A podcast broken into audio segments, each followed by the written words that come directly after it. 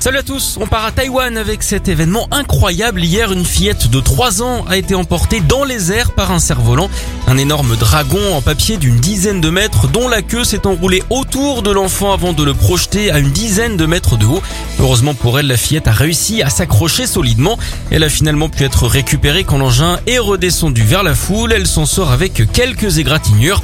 D'ailleurs, savez-vous pourquoi les personnes pas très intelligentes adorent cette discipline?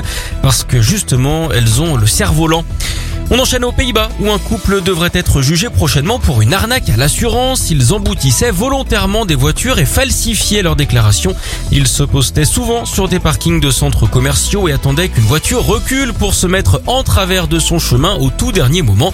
Ils sont accusés d'avoir empoché 180 000 euros sur les six dernières années. Et oui, hein, c'était un peu la fête à la fraude, la fraude fiesta comme on dit.